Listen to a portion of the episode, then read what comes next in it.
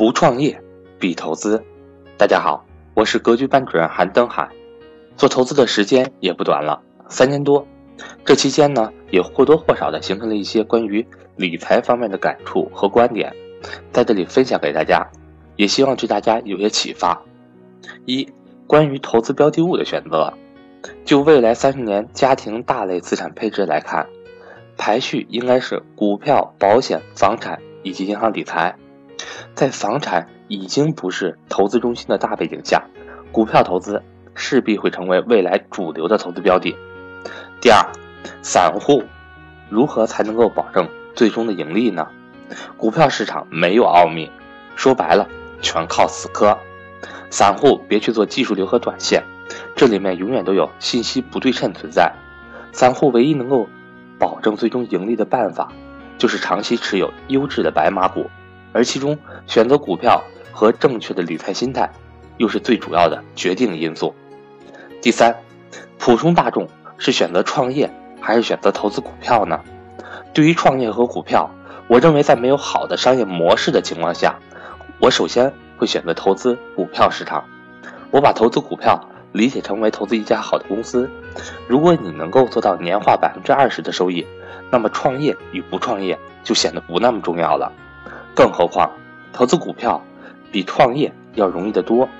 瞎操心的事情有上市公司的团队去帮助你解决。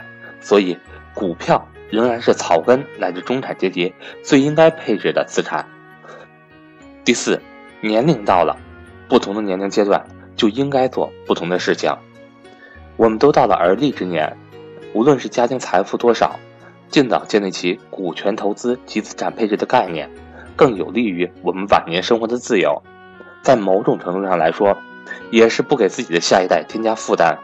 所以，我现在更愿意主动积极去思考和实践。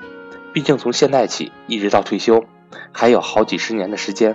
你现在种下的种子，经过几十年的沉淀，大概率会享受到复利的果实。那么在持股的过程中，我们还应该做哪些工作呢？是不是只要一直持有就可以了？当然不是，持股的过程中也需要我们长期跟踪所投资的股票，阅读相关的各类信息及各种理财类书籍。格局在投资理财正式课程上也有给学员推荐过几本书，在这里分享给大家。比如说《穷爸爸富爸爸》、彼得林奇的成功投资、超额收益以及股市进阶之道等，这些书籍对于你建立起正确的理财观念很有帮助。因此，对于股票投资，我的建议是越早越好，尤其是和我一样的年轻人，少把时间浪费在毫无意义的事情上面，把更多的精力用来学习理财知识。随着时间的流逝，你会收获正确的理财心态以及丰厚的投资回报。欢迎对理财感兴趣的小伙伴加我好友，咱们一同进步，一同学习。